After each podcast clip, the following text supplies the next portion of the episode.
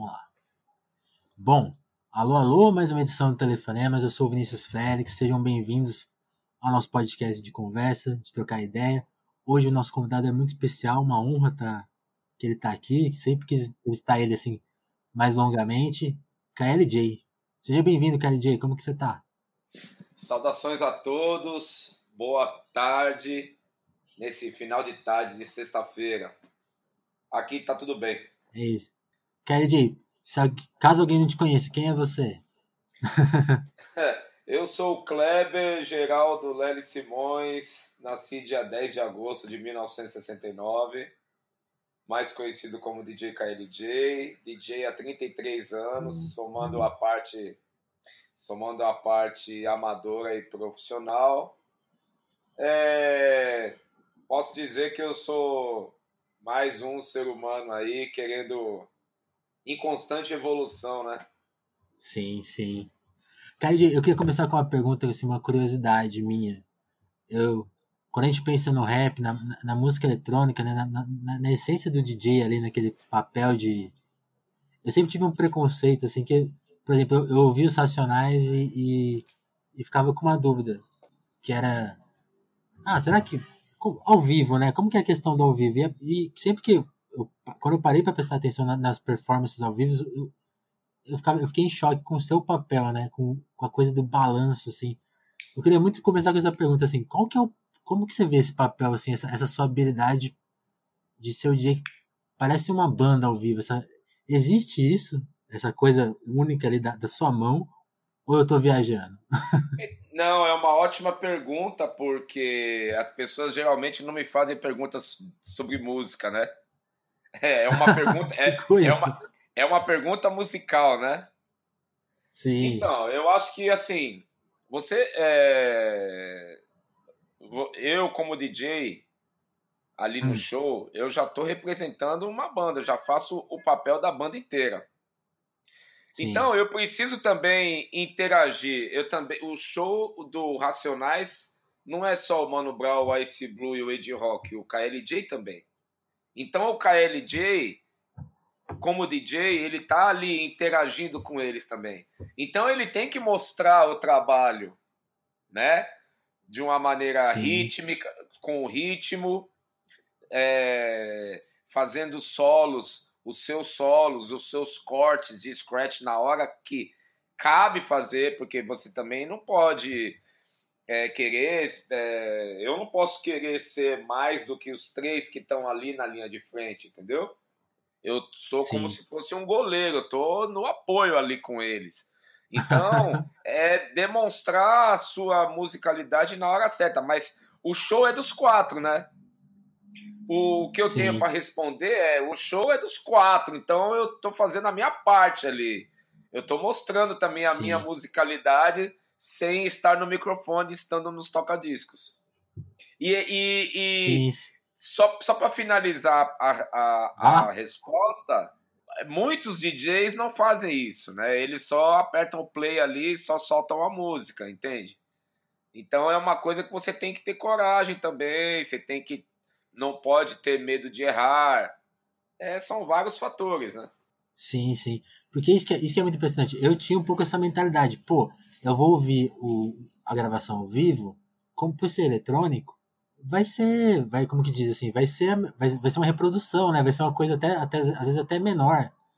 E aí que eu, eu esse preconceito, porque assim, parece que tem uma a banda parece que tá sambando, né? Tem tem uma pulsação muito viva, né? Eu acho isso espetacular assim. Por isso te considero um dos melhores DJs do Brasil, sem dúvida. Assim. Oh, agradeço aí pelas palavras. Eu acho que também é energia, né, cara? Você põe a sua energia ali, né? Você tá ali na uhum. hora, você tá, você tá ali, presente ali no palco com os três, né? E isso é isso é perceptível, perceptível assim.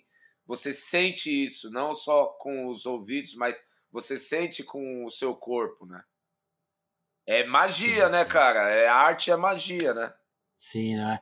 E eu queria falar justamente dessa magia, porque eu que, acho que acho que na história dos racionais tem muitas questões que ficam em aberto, né?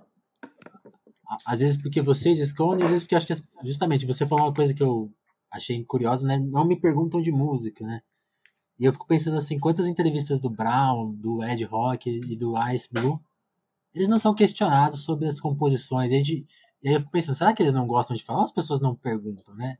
Então eu queria explorar um pouco esse campo e te perguntar, como que, como que é, o que, que você acha que as pessoas não, não visualizam certo da, da, da coisa, da composição dos Racionais? Porque tem uma coisa da coletividade ali que eu acho muito forte, muito única, que uma música assinada pelos Racionais é, não é assinada nem só pelos quatro, né? Eu, eu, entendo que às vezes acho muito curioso quando tem alguma participação especial no disco de vocês, ela não aparece como featuring.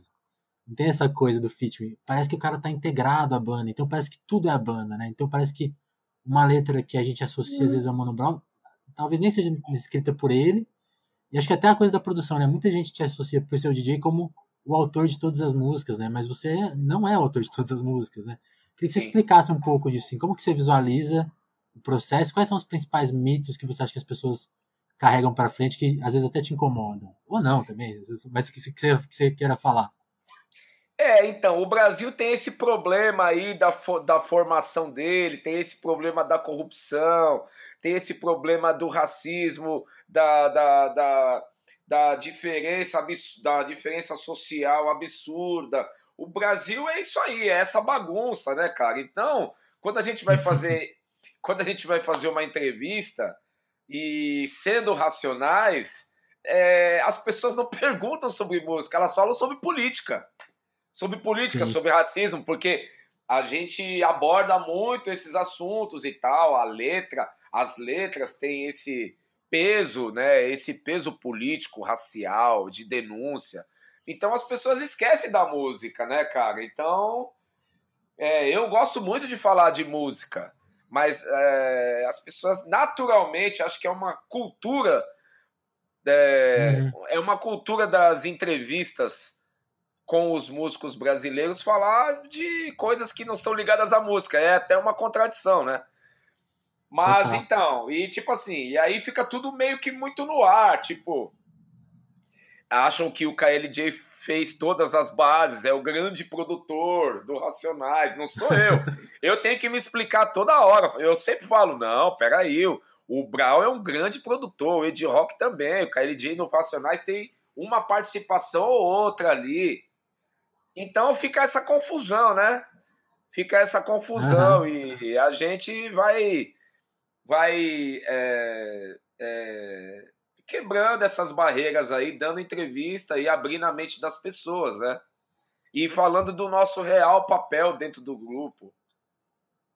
É, Sim. tem uma cultura no Brasil, né? Tem uma cultura. Sim. É, eu queria que você contasse justamente isso, dessa. Dessa desvendasse um pouco essa coisa, assim. Como, acho que é difícil falar de um disco específico ou, de uma, ou escolher uma obra. Eu gostaria de você, você escolhesse, talvez, assim, porque para mim é difícil escolher, ah, fala de tal música ou de tal. Que, que, que, que, músicas você sente que merecem ser contadas, assim, essa coisa do processo que talvez as pessoas não imaginem? Você Olha, tem alguma recordação de alguma que foi muito trabalhada em conjunto? Claro. Qual que você gostaria de, de desmistificar aí pra gente?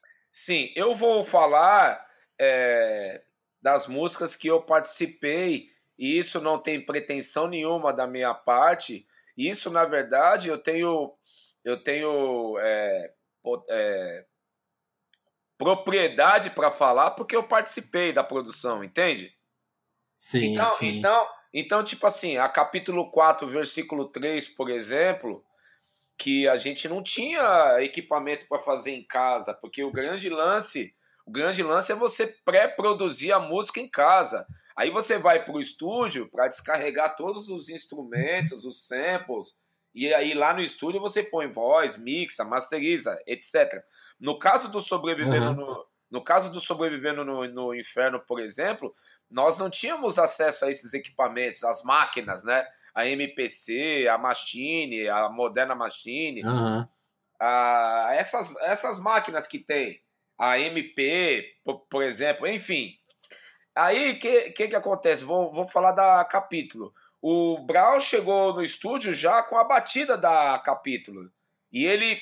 E é muito louco, porque ele. O que ele alegou? A gente queria. Eu, eu questionei da gente fazer uma outra batida, ele falou assim: "Não, mas essa foi essa batida que eu ensaiei. Foi nessa batida que eu escrevi a letra". Pô, muito louco isso, entende? Então ele chegou com a batida que ele ensaiou a música e eu cheguei com um sample. Tipo assim, ó, eu acho que esse sample aqui é muito louco, tem a ver. Que é o tururum, tum, tum, tum, que é o Ohio Players. E aí uhum. lá no estúdio, estúdio é foda, porque no estúdio você tem várias lâmpadas, assim, você tem várias, vários momentos de claridade, assim, sabe? E no estúdio Sim. o Brown sugeriu de colocar o pianinho. Tan, tan, tan, tan, tan, tan, tan, tan. E aí foi assim, tipo, é, foi o processo. Então é muito louco, porque independente do recurso que você tem, se você já tem o plano na mente, na cabeça, porque a cabeça é foda, né, cara? É a cabeça que manda em tudo, né, mano? Se, se você tá com a cabeça, com o plano na cabeça, você só dirige ele. Né? Então a gente Sim. chegou, ele chegou com a batida, eu cheguei com o sample, e ele deu a ideia do, do piano, ele já tinha a letra, e a gente fez a capítulo. As colagens também, ele, já, ele deu a ideia das colagens. Então, é, e é uma música muito emblemática. Capítulo 4, capítulo 4, versículo 3, é um clássico de um disco clássico, né? Tá, sim, falei da capítulo. Sim. Aí tem a Jesus Chorou também. Que a Jesus Chorou, a história da Jesus Chorou, por exemplo, foi muito louca, porque o Brau me ligou e falou: a gente estava no processo de fazer o, o disco o disco Nada Como Um Dia Após o Outro Dia. E Sim. ele me ligou e falou assim: Ô Kleber, faz, faz, um, faz uma batida aí, mano, pro, pro nosso disco. Aí eu falei: sim, claro, claro, porque eu não me intrometo muito assim na produção, porque eles têm essa capacidade. Eu acho muito louco o Racionais, porque os MCs, os que escrevem, eles sabem produzir. Uhum. Porra, então você Sim. já tem a letra e você já sabe produzir, é, é uma mão na roda, cara, é um prato cheio. Vai embora, né? Você não precisa de produtor, você mesmo produz. É muito louco o Racionais. E ele chegou em mim e falou: Ô, oh, faz uma batida. No mesmo dia eu morava na Zona Norte, fui pro centro e comprei os discos, né? Comprei os discos e eu fui até na loja do Gordo comprar os discos. Do Gordo os discos, que ele até vendeu a loja dele já. O DJ Gordo. E aí eu vi o disco, e aí eu vi o disco do Al Green e pedi pra, oh, pô, deixa eu ouvir aí esse disco. E ele me mostrou, ele foi passando e na hora que chegou na a música do Al Green chama Free at Last, Free at Last é, livre por último, o último a ser livre, alguma coisa assim, né? E Sim, aí. Finalmente livre também. Né? Finalmente livre, é. E aí. É, eu ouvi o, o, o começo. É, é, tudo dum, tum, tum, dudum, tudo tudo tum. Na hora ali que eu vi, eu falei, nossa!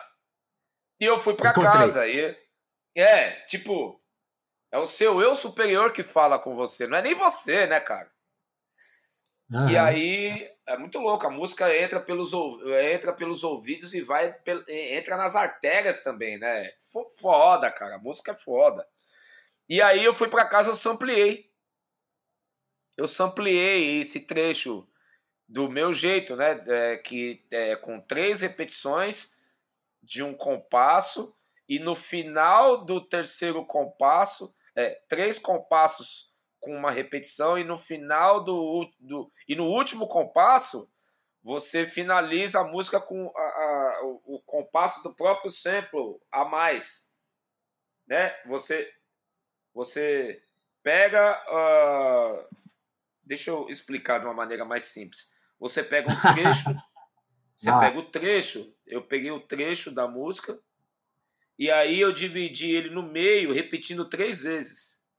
Na quarta vez, eu deixei a outra metade soar. Então ficou. Entendi. Tum, dum, então ficou. Tum dum tum tum dum dum dum tudum dum tum tum dum dum dum tum dum tum tum tudum tum dum tum tum dum dum tum tum entendeu? Sim. E aí eu sampliei isso. Eu sampliei isso e fiquei na minha casa ouvindo esse sample durante três horas. Porque, para mim, a música boa, ela não cansa, ela não enjoa. A música que é boa mesmo, ela nunca vai cansar. A música que tem essência, a música que tem essência, que você põe a sua energia real nela, ela, ela vai ser, ela é imortal praticamente. Olha a música, olha as músicas dos anos 80 que tocam até hoje como se fossem músicas novas. Sim. E aí eu ouvi a música na sala, ouvi a música na cozinha, ouvi a música no meu quarto, fui lá na rua, que eu morava em casa nessa época. Fui lá na rua para ver se ela soava do mesmo jeito, entende? É uma coisa Sim, minha de produtor. É, uma coisa minha. E é louco porque eu morava com a minha mãe, morava com a minha mãe. E minha mãe às vezes reclamava de eu estar ali ouvindo os discos alto e tal. E eu lembro que nesse dia ela ficou E eu lembro que nesse dia ela ficou quietinha, cara. Ela não falou um A. Ela porque ela ela sentiu o que, que eu tava fazendo. A minha mãe percebeu. Cara, que sinal, né? É, minha mãe percebeu o que eu estava fazendo, que era uma coisa séria. Eu acho que, falando isso agora com você, por isso que é bom conversar sobre música, eu acho que até ela se sensibilizou com o sample da música. Uhum. Aí eu liguei pro Brau e falei pra ele: ouve aí. Aí ele falou assim: caralho, sou louco, que som louco. Eu lembro dele ter falado: louco esse som, hein? Sim. Ele falou louco. E você, e não, quando... tinha, você não tinha nem. Você não tinha nem ideia da letra que ele estava escrevendo nesse momento? Não, não tinha. Não tinha. E quando ele falou, louco esse som, aí ele falou, me manda, me manda que eu vou pôr a batida. Aí eu salvei no disquete e mandei para ele.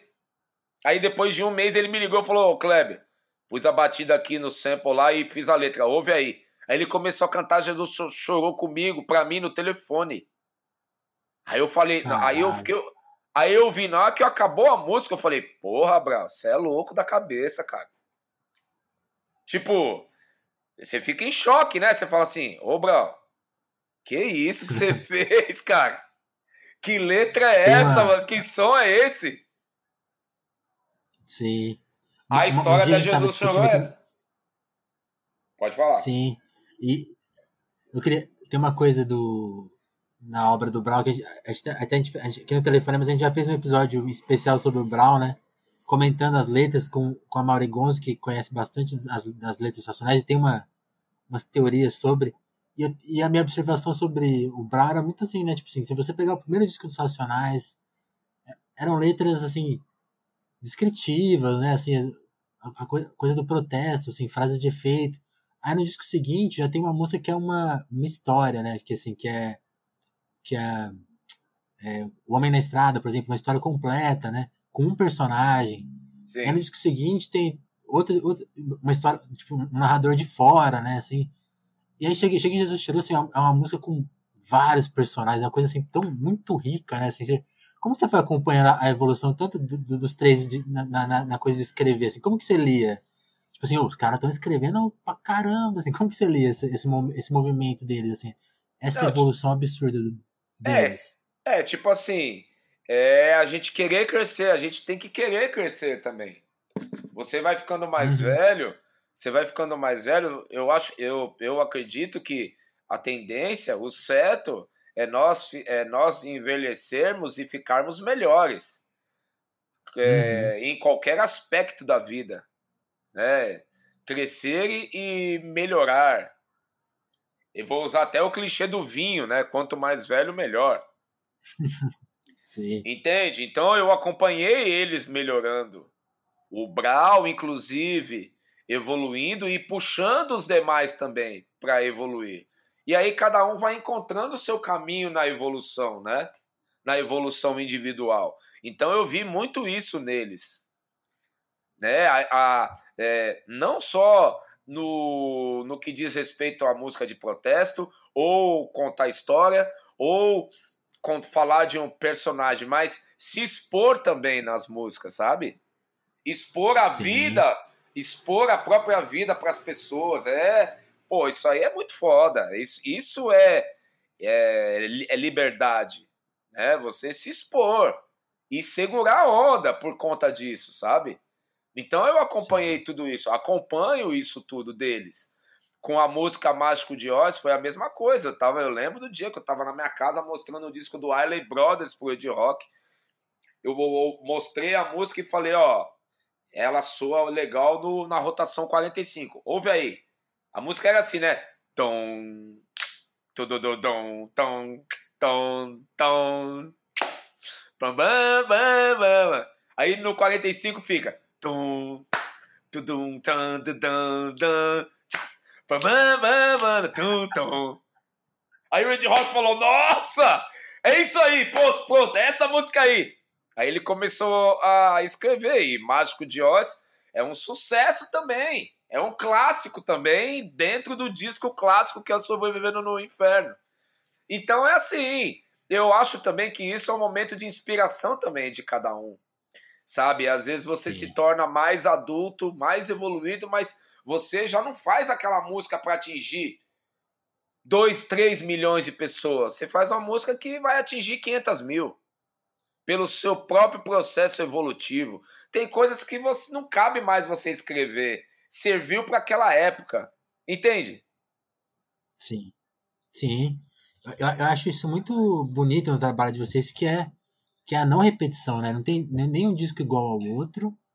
E, e sempre é, é sempre um caminho para frente, né? É, é um outro jeito de se pensar a arte, né? Por isso, e por isso que eu até queria que você me falasse um pouco mais sobre essa coisa de produção coletiva, né? Eu sinto muito que, é, que vocês não pensam como, sei lá, uma banda de rock, né? Assim, é, é, um, é um grupo coletivo, assim, se, se, se, surgir um novo integrante ali que vá participar daquela mente coletiva, vai ser abraçado, né? É muito Esse louco isso, porque... Condiz ou não? Condiz, claro, porque, por exemplo, o último disco nosso, Cores e Valores, ele foi produzido é, sei lá, 70% do disco foi feito por outras pessoas. Não foi feito pelos Racionais. Uhum. 30% foi feito por nós. Eu mesmo não tive participação em produção nenhuma no Cores e Valores, entende? Uhum. Então é, é, é uma maneira de você. É uma maneira democrática de se fazer arte. E uma maneira também de você abrir o leque, né, cara?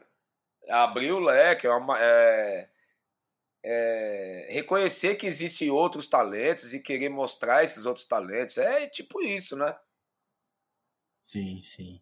É, acho isso muito rico e eu, acho que eu queria te perguntar na questão da, das, até das letras e do, do, pensamento da banda em si, do, do seu pensamento, assim, até no, do jeito mais pessoal, porque eu acho que tem quando, quando, quando tem uma, quando, voltando a falar de estigma, né? Assim como as pessoas perguntam um pouco sobre as composições e eu acho que elas entendem às vezes a denúncia. Eu queria saber se você compreende assim ou não. Entendem um pouco a denúncia feita nas músicas nacionais de uma maneira meio torta, assim, como se fosse uma mera mero repúdio à, à violência, por exemplo, do Estado, assim, sendo que eu acho que existe uma, existe uma amplitude maior, assim.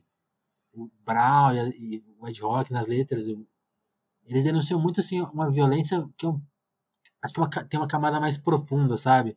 Uma violência ideológica, assim, as pessoas as pessoas foram sofrem, né? As sofrem uma violência muito mais profunda que determina a vida delas, né? Eu tenho um, tem uma passagem que eu guardo assim muito do uma que eu, até viralizou esses dias o Brown defendendo, né, as pessoas que que vendiam o disco pirata dos Racionais, porque ele fala, essas pessoas trabalham com isso, né? Eu não posso ser contra os meus e, e, eu lembro que na época os entrevistados ficaram meio em choque, assim, porque, tipo, ah, mas você, essa, essa incompreensão, né? Acho que as pessoas não entendem muito, assim, quem que é. Que o Racionais está falando. O povo preto no Brasil é vítima de uma, de uma violência muito mais profunda que ser assassinado na rua, né? É uma violência que estigmatiza o jeito que a gente pensa, o jeito que a gente vai falar, o jeito que a gente vai atuar. O que, que você acha, Kelly J? É, é isso mesmo? Então, é isso mesmo. Não? É isso mesmo. Racionais tem esse entendimento, que tem uma visão ampla. Não enxerga só. É, é, é, como é que fala? Não enxerga só. Não tem a visão 50 graus, nem 100 graus. É a visão 360. Então, o Racionais uhum. tenta enxergar o mundo como ele é. É, inclusive o Brau tem muito essa visão que a gente vai para a rua, fala com as pessoas, fala com todo mundo. Então você consegue entender o mundo das pessoas. E aí você não pode achar que é só o seu mundo que é que é o verdadeiro, que é o válido. Tem vários mundos por aí. E a gente está na rua, a gente vê as pessoas que são pobres, que são preto. Então são vários tipos de racismo, vários tipos de perseguição, vários tipos de frustração. A gente não está fechado no nosso mundo, né? Tem um outro mundo exterior também. Então a gente tenta observar isso. E é por isso que tem esse entendimento e que muita gente não sabe. O, o a pessoa que está vendendo disco pirata, ela está ao mesmo tempo divulgando o nosso trabalho. Mesmo tomando. A, eu acho que tem espaço para to, todo mundo. Num país injusto uhum. como o Brasil, como num país injusto como o Brasil, tem espaço para todo mundo. Tem espaço para quem vende o seu CD, vendia, né? Que hoje acabou. Tem, tinha espaço para quem vendia o CD legalmente, para quem vendia pirata, para quem é, comprava disco, vendia disco. No final das contas, a música do Racionais estava sendo divulgada. E isso faz a gente estar tá em alta, faz a gente estar tá, é, ali sendo visto, e isso faz a gente trabalhar também né? Você está sendo visto, então você é chamado para fazer show, para ir na TV, blá blá blá, etc e tal. E tem que ter esse entendimento, sabe? É, você tem que entender por que, que uma prostituta é prostituta, por que, que um traficante é traficante, né?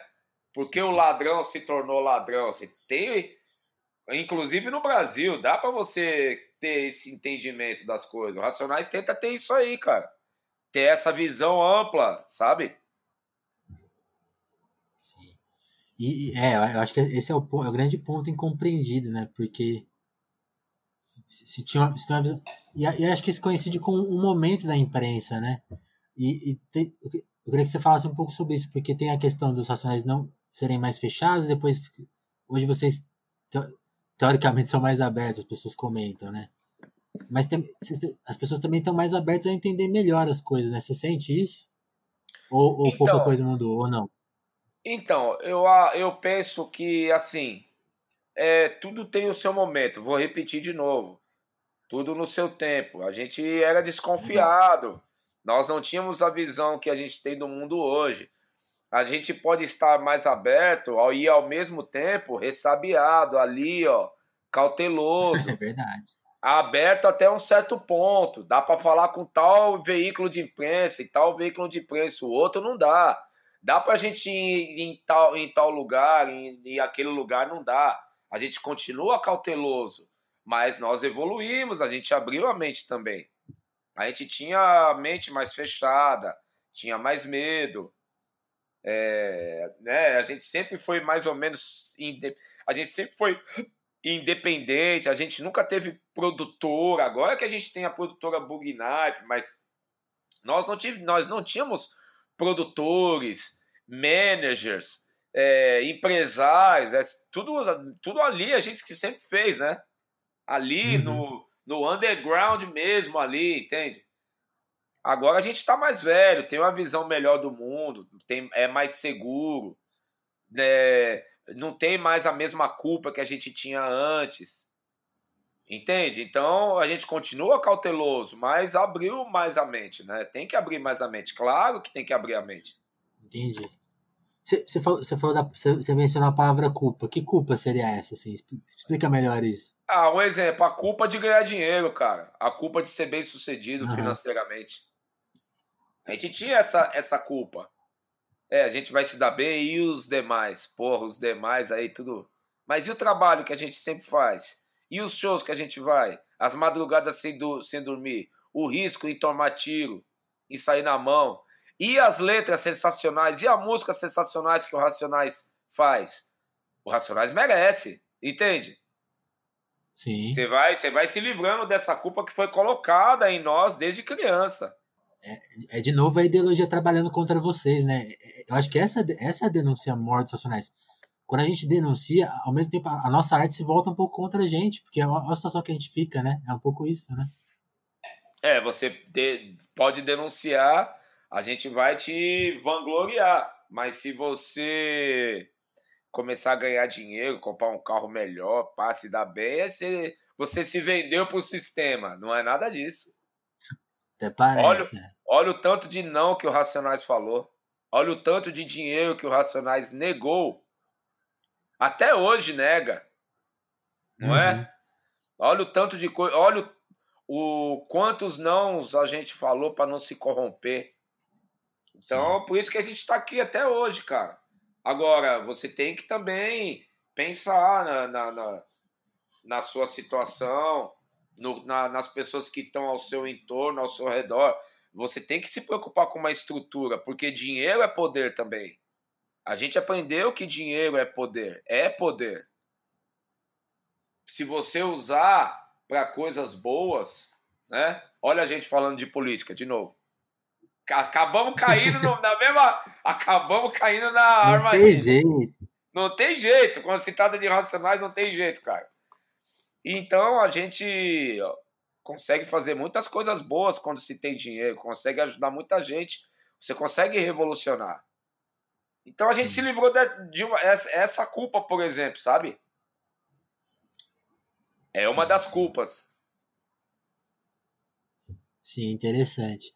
KJ, quem, assim, imagino que às vezes a gente pode, pode ter alguém aqui ouvindo o podcast que não é seu fã, que às vezes não ouviu os Racionais e talvez te conheça de outros lugares, talvez eu não te conheça de nenhuma maneira, né? E é curioso, assim, tem dois momentos que, bem simbólicos seus, fora da música, que, que, que eu queria saber um pouco sobre. Nem sei se é muito clichê perguntar isso, mas como vira e mexe quando se lembram do seu nome, esses, esses episódios vêm à, à tona, eu queria saber muito o que você pensa deles. Que quando você apresentava o Yo, você fez aquele clássico discurso sobre os 500 anos, 500 anos do Brasil, que lá é muito, foi um momento muito legal, assim, seu, de, de se expressar, de.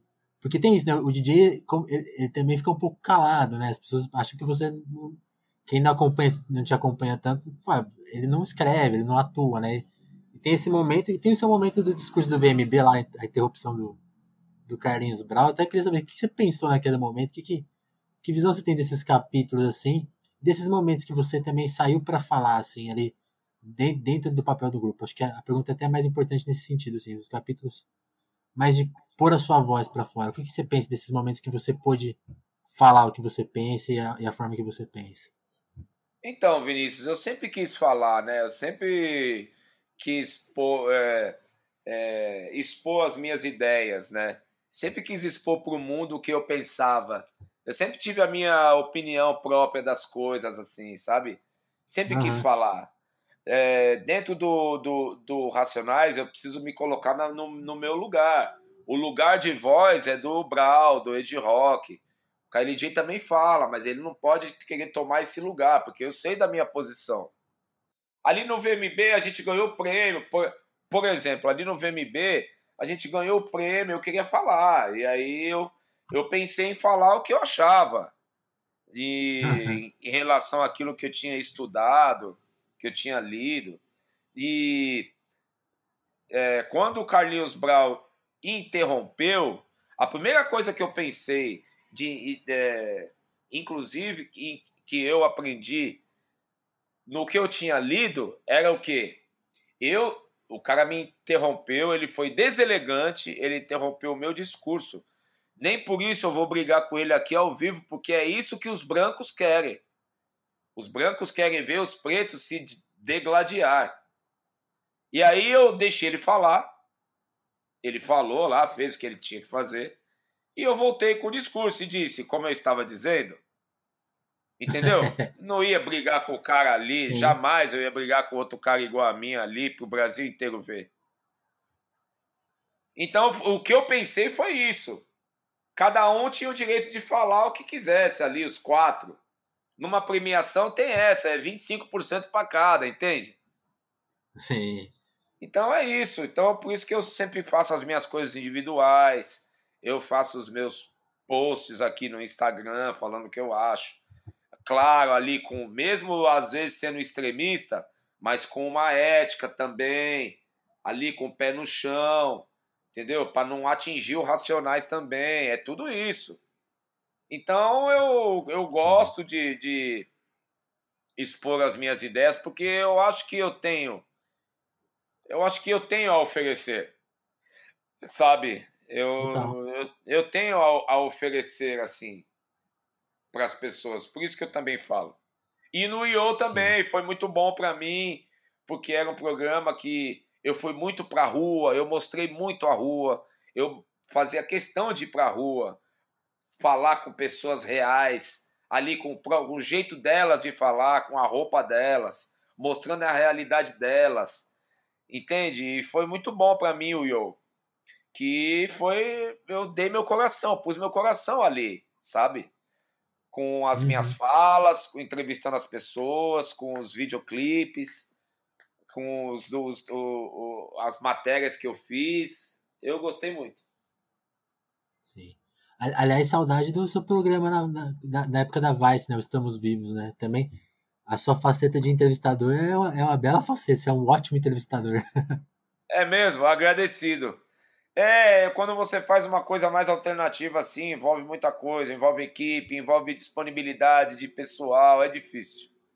Por isso que não foi para frente. Com a Vice não foi para frente. E aí eu também fiz os três, quatro episódios sozinho e for, foram muito bons, melhores até do que os com a Vice. Mas é aquilo, você está fazendo uma coisa alternativa e você precisa de equipe. A equipe que você tem é alternativa também, ela está trampando também aqui ali. E aí ficou difícil de reunir a equipe em determinados dias, essas coisas. Uhum. Sim, Mas foi, foi, muito bom o Estamos Vivos também. Sim. Quer dizer que você faça um pouco da, de uma coisa que é em paralelo, né? Que, por exemplo, eu nunca tive a oportunidade de ver os Racionais ao vivo, e inclusive é, é uma frustração. Eu tô aqui em Ribeirão Preto, né? E tinha um show marcado aqui para Ribeirão e veio a pandemia, né? É, era o show que eu finalmente ia conseguir ver os Racionais e não rolou.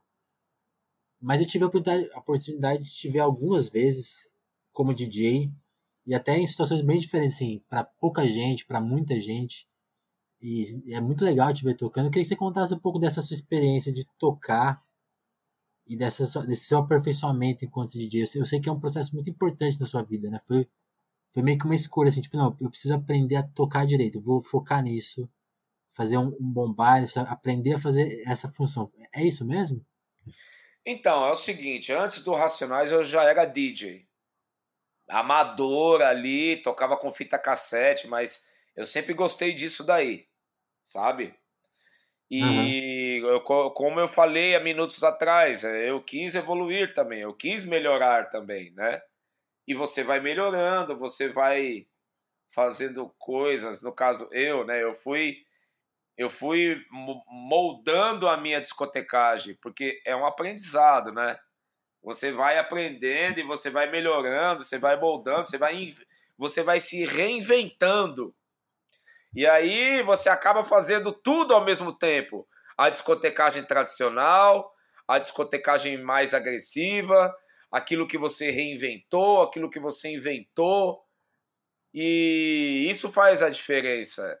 Então, é uma coisa que eu amo fazer, é, discotecar eu amo, é, levar as pessoas para outro lugar, né? Ver as pessoas dançar e sorrirem, chorarem, ver as pessoas ali leves, né, esquecendo dos problemas. E isso foi isso é uma mistura de tempo, né, o, o tempo com a vontade de querer é, é, evoluir e que e com a, a outra coisa que eu acho super importante, Vinícius, que é você ser autêntico, você fazer uma coisa que os outros não fazem. Então eu Sim. sempre quis tocar de um jeito que os outros não tocam, é, sem medo, porque existem muitos DJs bons, mas eles têm a discotecagem padrão, entende? É, eu já toco de um jeito diferente, eu estou sempre inventando alguma coisa eu, eu, eu solto a música do refrão pra frente, solto a música lá no final, depois eu volto no começo. Porque tem que ser livre, cara. Nós temos que ser livres, entende? Sem medo de errar, sem medo de não dar certo. É igual um jogador de futebol, um jogador, um craque, um jogador fenomenal. Ele não vai, ele não fica ali posicionado na mesma posição e não faz aquele jogo padrão de tocar bola e se posicionar e tal. Ele arrisca, entendeu? Ele arrisca, ele sai da posição, ele, ele dribla, ele, tem, ele inventa mil coisas e ele erra. 50% das vezes ele erra. Mas quando acerta, uhum. você. Quando acerta, você cria uma pintura, cara. É brilho, Essa é a né? diferença. É o brilho. Então, eu sempre quis ter uma discotecagem diferenciada. Certo? Porque isso faz a diferença. As pessoas prestam atenção. E é isso, cara. Eu tô aí. Olha, vou te falar, o leque é muito grande. Dá para fazer muita coisa. Dá para fazer muita coisa, mas muita coisa mesmo. Agora, é confortável ficar no padrão? É confortável também. E tá tudo bem também, sabe? Eu não tô aqui criticando ninguém. É confortável ficar no padrão ali. Pá, você toca, toca bem, toca as músicas boas e você continua com o seu trabalho, continua sendo chamado para tocar. Mas quando você inova, quando você é autêntico, quando você arrisca, é muito melhor. É muito melhor. E é, o KLJ é isso aí, cara. Sim. Você, nesse, nessa sua fala, você falou em algumas coisas assim, de não ter medo, e, e acaba que assim essa, essa, essa forma de lidar com medo, com a criatividade de alguma forma, elas resultam em, em uma felicidade sua, né, com a sua com a sua arte, assim. Quais são as coisas que te, te trazem felicidade? É a mesma música, a arte, a, outros campos como a família, o que, que te deixa assim feliz assim e, e ajuda a lidar com os medos que a gente tem, né? Queria que você falasse um pouco sobre isso, assim. Filosofasse aí um pouco. Que, que pergunta, hein? Olha, muitas, co muitas coisas me deixam feliz. Tocar. Uhum. É, beber uma, uma boa bebida. Estar, uhum. com, estar comigo mesmo. Estar sozinho comigo mesmo. Sim. Trocar uhum. energia, trocar energia sexual. me faz muito feliz. Sabe? E estar, com as, e estar com as pessoas que eu confio, assim, que eu gosto, com as pessoas que eu me sinto à vontade. Coisas simples, coisas palpáveis, sabe? Isso me deixa feliz. Sim. Ter dinheiro, ter dinheiro me deixa feliz também. Tipo, ter uma saúde boa, assim, sabe? Eu sou vegetariano, uhum. tal. Cuido do meu corpo, né? Isso me deixa feliz também é, acordar e saber que você está vivo, que você está bem, abrir a janela e falar para o universo, agradecido aí por mais um dia. Essas coisas, sabe? As coisas simples Demais. da vida que a gente pode. que tá ao nosso alcance assim, fácil, sabe? Sim. Sim. Basta a gente e, querer. E aí, sim.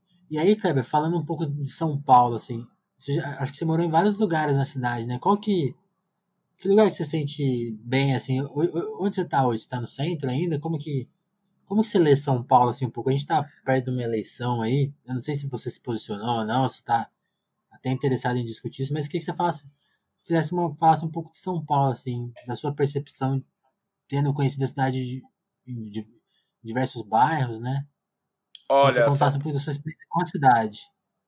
É, então, São Paulo é a metrópole, tem muitos problemas aqui, muitas injustiças, aqui tem muito racismo, tem muita tem, tem violência, mas é, por outro lado, tem muita cultura, tem muita diversão, é, tem muitas escolhas, é, tem muito dinheiro, muito carro, muita gente, é, muita festa, muito tudo. São Paulo tem muito tudo de tudo, do bom e do ruim. Tipo, eu adoro o centro. Eu adoro. Eu adoro morar no centro. Eu moro no centro. Eu me, eu me, eu me encantei pelo centro na primeira vez que eu vim que eu toquei no centro, que eu vim trabalhar. Quando, na verdade, eu me encantei pelo centro quando eu comecei a trabalhar como office boy. uhum. né? Que, que eu conheci aquele centro velho ali, Rua Boa Vista, Rua da Quitanda, é... Álvares Penteados, Rua São Bento, Líbero Badaró. Eu me, eu me encantei pelo centro quando eu comecei a trabalhar ali, que eu tinha 19 anos, 18 Sim. anos, entende? E eu, eu moro no centro, há, eu tô com 51, eu moro no centro desde os 43 anos. Então, o lugar de São Paulo que eu amo é o centro. Porque, por vários motivos, a cidade começou aqui. Aqui moravam muitos pretos, os pretos moravam no centro, eles foram expulsos, né? Foram expulsos uhum. do centro. Aqui, atualmente, você vê todo mundo meio que interagindo, morando junto, né? Dividindo o mesmo espaço. Aqui tem preto, branco, é, pobre, classe média e classe média alta morando aqui no meu prédio mesmo, no Copan. Eu vejo isso aqui no Copan, né? Uhum. Gente, de, gente de poder aquisitivo baixo, médio e gente de alto poder aquisitivo morando no mesmo prédio. Eu acho isso muito louco, entendeu? Eu não moraria nunca nos Jardins, no, no Morumbi. E eu também não moraria também é, num, num gueto. Porque não é a minha mentalidade, entende? Uhum. Então eu gosto muito daqui. São Paulo é uma cidade fascinante. Eu acho que é a única, uma das únicas cidades no mundo que realmente não para. As pessoas falam, tem o um slogan aí que Nova York que não para. Não, Nova York para sim. Nova York, você não vê balada em Nova York até 5 horas da manhã, 6. Nova York, 2 horas da manhã, as baladas acabam. São Paulo, as baladas vai até às 7 da manhã, cara. Por exemplo, né? Sim. Muitos restaurantes 24 horas, então, tipo assim, é a selva, né? É a selva de pedra. Então, tipo, São Paulo, eu tenho muito amor por São Paulo, com todos os problemas que tem, com toda a perseguição a, a, a, a minha gente que tem. Eu gosto muito dessa cidade. E eu tô morando aqui porque eu gosto de morar aqui. Eu adoro morar no centro. Eu amo o centro. Legal. E, e você, nisso você falou, né? Da, da questão do racismo dentro da cidade. Aí eu acho que se conecta com o seu lançamento mais recente, que eu queria que você abordasse um pouco, que é a Território Inimigo. Eu queria que você falasse um pouco dessa música e até dessa expressão Território Inimigo, porque você já usava ela em algumas entrevistas e ela virou o título de uma música.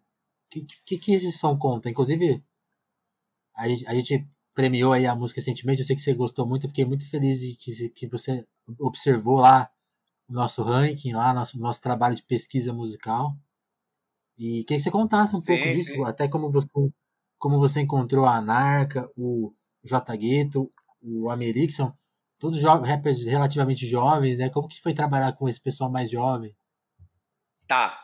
Eu vou tentar ser bem dinâmico na resposta, porque é, é, tem todo um conjunto, né? A território inimigo é um, é um, é um contexto, um vasto contexto. Bom, uhum. vamos lá. Vou tentar ser bem objetivo. O nome Território Inimigo mas, mas já estava na minha mente. Não, tá. Não, ok. O nome Território Inimigo ficou na minha mente desde quando eu assisti o filme High Learning, que é o Duro Aprendizado. O filme do John Singleton lá, uhum. que tem o, o Ice Cube, o Busta Rhymes, a Regina King, o Larry Fishburne. E eu fiquei muito assim impactado no diálogo que teve com o Ice Cube com outro parceiro dele de, de universidade, que ele fala, né? Ele fala: essa universidade não é sua, é, é, é, esse quarto não é seu, esse tênis não é seu, nada que é seu, a gente está em território inimigo.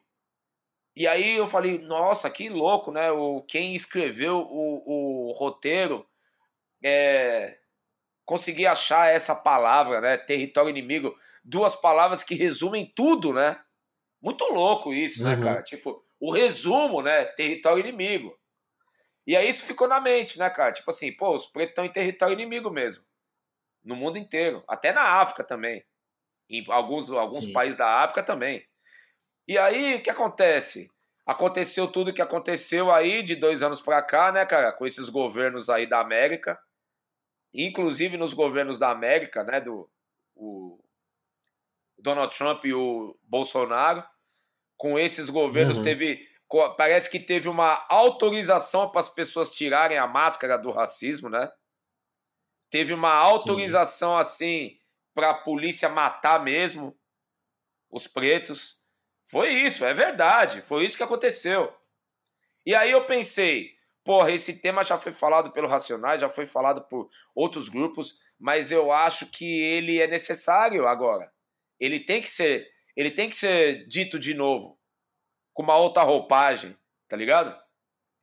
E foi uhum. aí onde eu falei, eu, eu vou fazer esse som. Eu já tinha o sample, eu já tinha o sample, eu já tinha o sample, já tinha a música ampliada já, sem batida. E aí é o seguinte, é, eu mostrei para outros artistas, cara. Ficou de stand-by.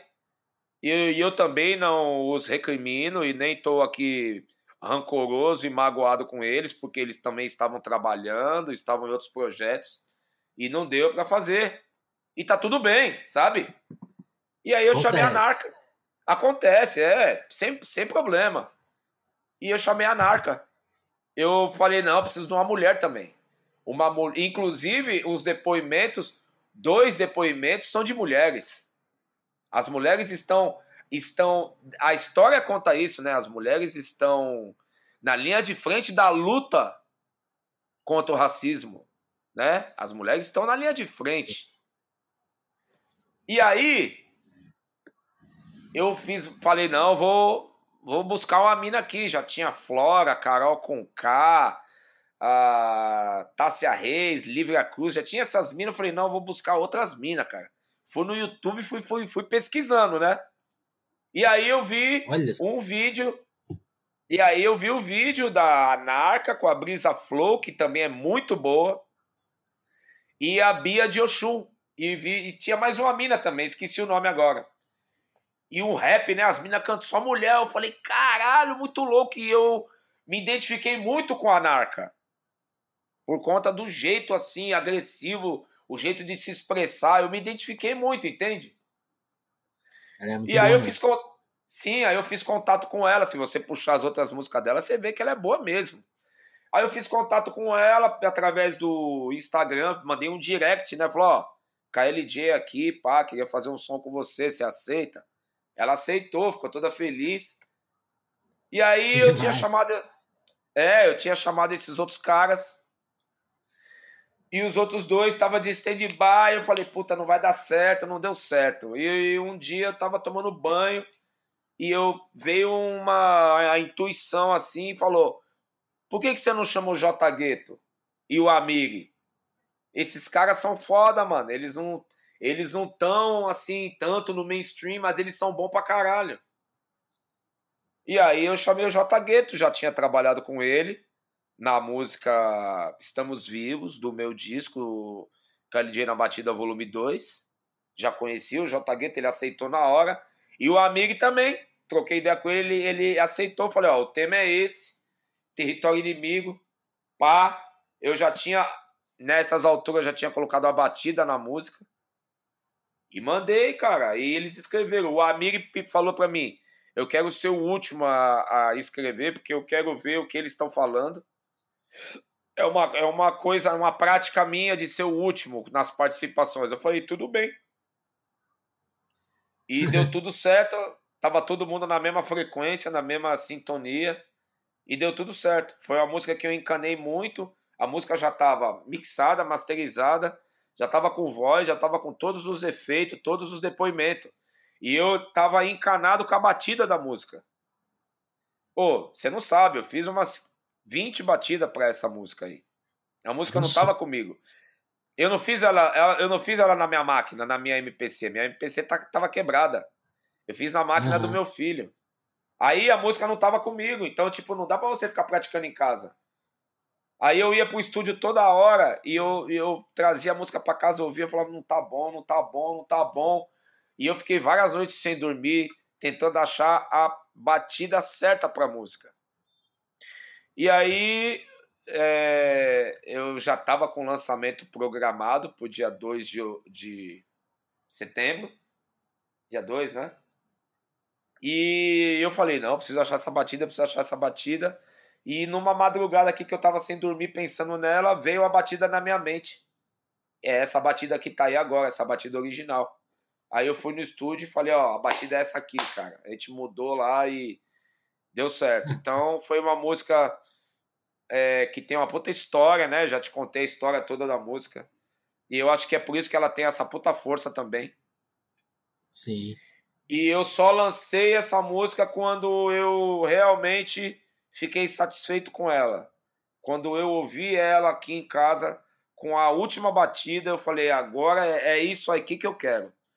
Porque eu penso assim, Vinícius, a música tem que estar tá boa, principalmente para quem faz. Sim, o que as outras pessoas, tiver... o que o que vão achar é consequência. Então eu fiz uma música que para mim ela tava boa. Tipo assim, ó, ofereço um produto que eu acredito, sabe? Sim, sim. E aí eu lancei ela e tem muita coisa para acontecer ainda. É, ela vai para as plataformas digitais agora, dia 23 agora.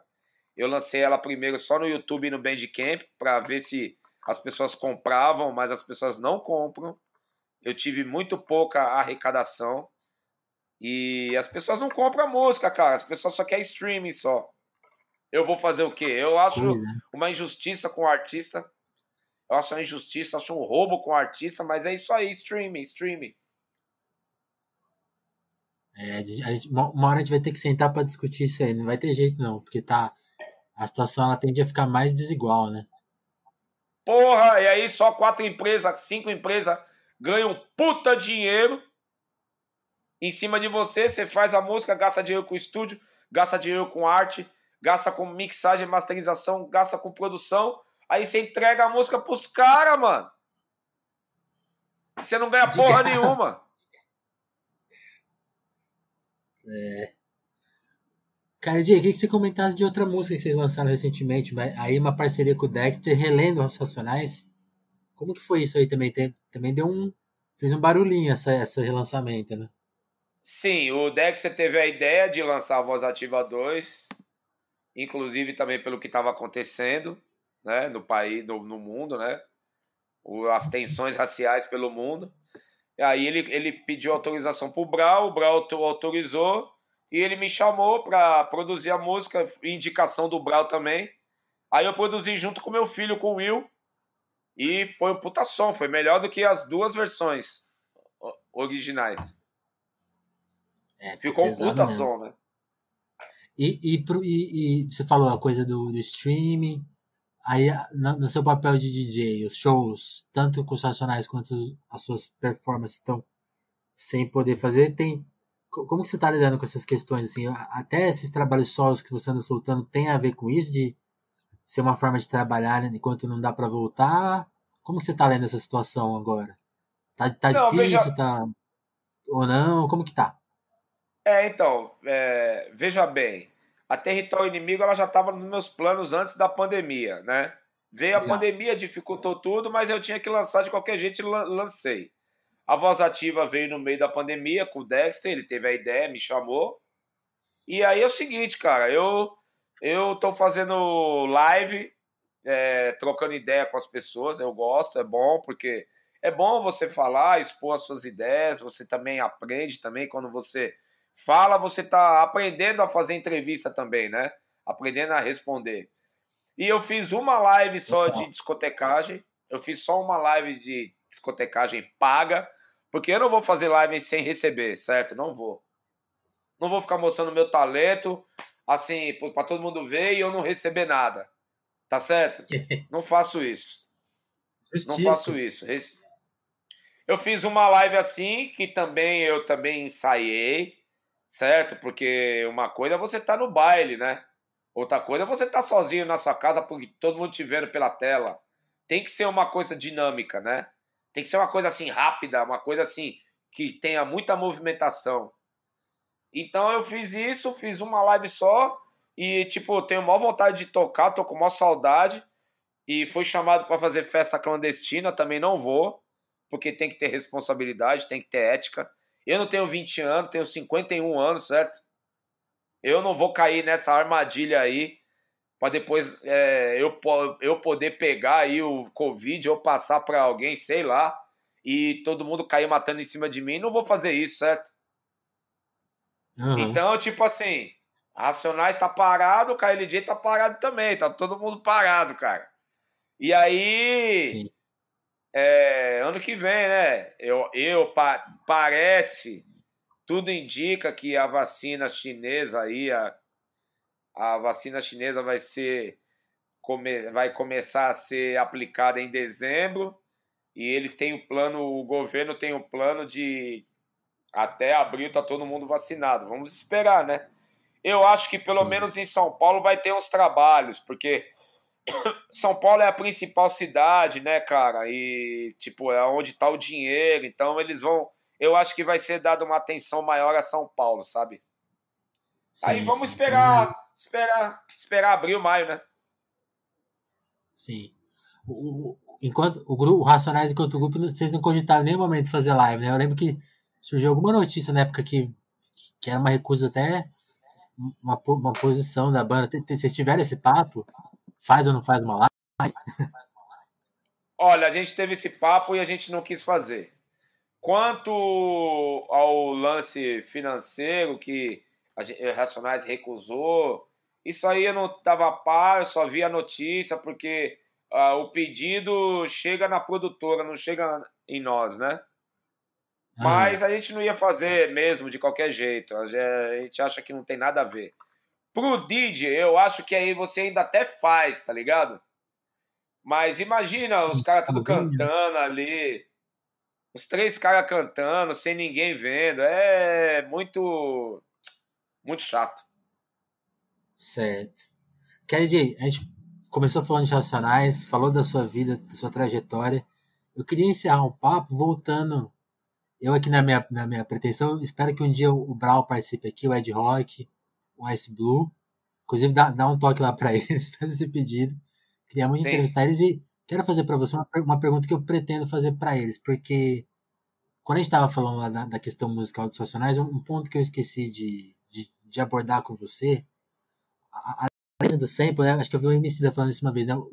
A qualidade do sample dos Racionais, aquele trecho inesquecível, né? Além dessa qualidade, tem a questão de. Por mais que às vezes alguns samples são estrangeiros, mas eu, eu tento ler como parte da música brasileira, como uma evolução, né, uma, um passo seguinte, né, momento, assim, um novo momento da música brasileira, né. Então essa, essa jeito de fazer, assim, é, é, é, é uma música brasileira riquíssima que está na tradição da música brasileira.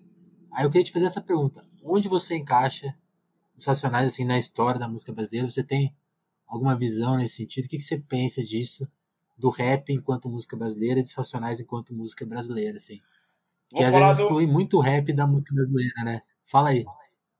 Certo. Vou falar do Racionais, não vou falar do rap, porque o rap é mundial, né? O rap, rap é uma música Boa. mundial. O, e aí eu vou, quero frisar aqui, deixar entre aspas, né, que eu vou responder essa pergunta como se eu não fosse do Racionais. Legal. Como se eu fosse um espectador, porque eu faço muito essa leitura, né? Do Racionais, de mim mesmo, sabe? Eu uhum. acho que a melhor, a melhor crítica é a sua crítica, quando você se coloca fora do, do contexto, né?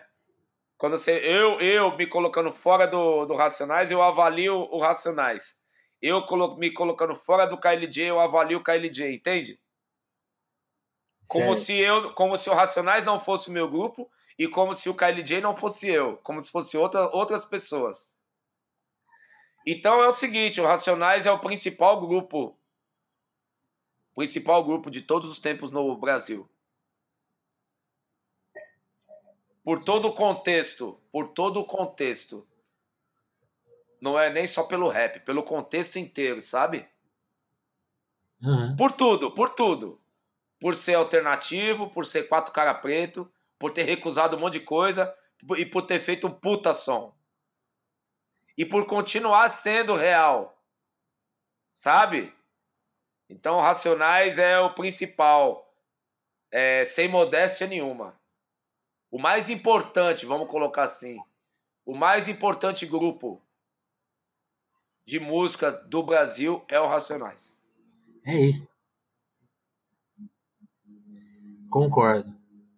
Khalid, queria só te pedir licença para agradecer aqui o pessoal que apoia o Telefonemas, que, que tá lá no nosso apoio, que ajuda o Telefonemas a ficar no ar.